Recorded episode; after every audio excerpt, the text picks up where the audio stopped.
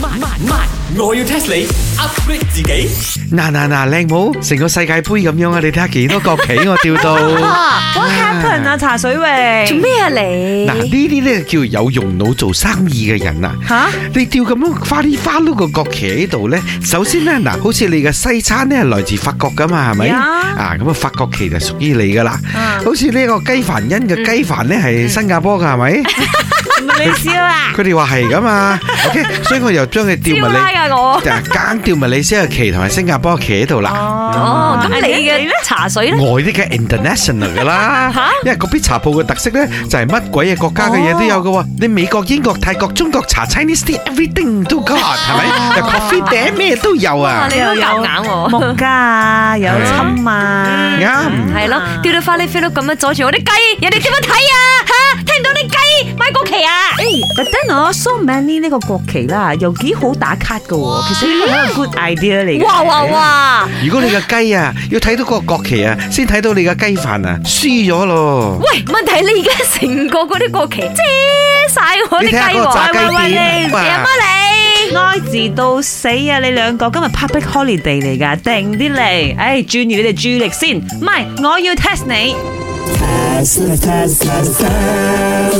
無啦啦 test 咩啊？既然你哋咁中意呢個國旗啊嗱，我問你哋啦，In this world，第一面國旗係邊一個國家嘅國旗啊？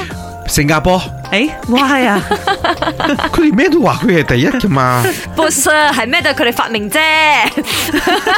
係咯，發明國旗咁啊，咁啊唔，係新加坡咩。嘅食物啦，食物。你咁樣諗啊，梗係錯啦！新加坡啊，比起好多國家都冇咁快獨立，邊有可能咁快有國旗啊？係咯，遲都遲過我哋啦。呀計我話嘅中國啦，幾千年歷史仲唔係中國？誒，你咁講又冇錯晒喎，but that is a bit confusing 啦。誒因為以前佢啲 flag 啊，係唐朝啊、明朝啊，或者係咩省、物省、物省、物省咁樣啊。So it doesn't consider as a 國旗。而家我講緊 country，you know？埃及。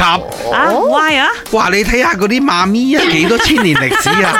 埃及係一個國家啦啩，嗰、個時候嗰啲僵屍咩事哦？呀，but then 嗰個時候佢哋未諗到啊，要有 flag 嚟代表佢哋咧。莫非係英國大英帝國以前好威噶嘛？打親仗都贏嘅。近啊近啊，但係都係錯啊！哎呀，我直頭話你哋知個 answer 啦，你哋細估唔到啊，竟然係 Denmark 丹哦麥，，即係我個羽球員而家打緊波嗰度。係啊！佢哋除咗呢個童話出名之外呢，原來啊世界上第一面嘅國旗都係誕生喺 Denmark 噶，喺一二一九年誕生，至今已經有 eight hundred years 嘅歷史啦。佢係世界上最古老、最具有歷史意義嘅國旗，亦都被稱為丹麥人的力量。乜丹麥有好多好出名嘅童話故事咩？包括邊只啊？美人魚啦！咪就一隻啫，仲好多。美人魚唔係中中國嘅咩？周星馳噶嘛？